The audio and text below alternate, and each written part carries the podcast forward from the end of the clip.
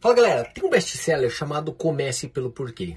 E olha, que este livro esclarece tudo como você faz para resolver qualquer coisa na tua vida. E o que eu vejo com quem procura investir, quem procura especular, quem procura ter resultado financeiro? Ele não tem um porquê. Sempre dou o mesmo exemplo. Imagine o seguinte, que eu falasse para você agora. Vamos sair agora na rua e vamos correr uma maratona, 42 quilômetros, sem parar? Provavelmente você ia falar, puta Luiz, eu não consigo.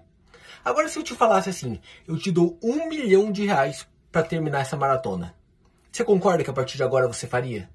Olha quanto porquê é importante. Você entende? Você não termina uma maratona porque você não tem preparo físico, porque você não treinou. Você não termina uma maratona porque você não tinha o um propósito, você não tinha o um porquê. Basta eu colocar um porquê suficientemente bom para você aceitar que agora teu cérebro trabalha e fala: "Eu consigo, eu posso". Então, quando você vai fazer um plano de investimento para longo prazo ou para uma especulação que é de longo prazo, você tem que ter claro aonde você quer chegar e o porquê. O prêmio da chegada é mais importante do que o processo no meio deles, porque é o que te motiva todo dia a continuar remando.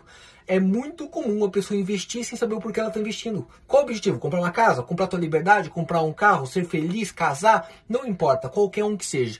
Por sinal, comenta aí. Qual que é teu objetivo de vida? Qual o teu porquê para investir ou até para especular e trabalhar livre por aí? Tô aguardando a resposta.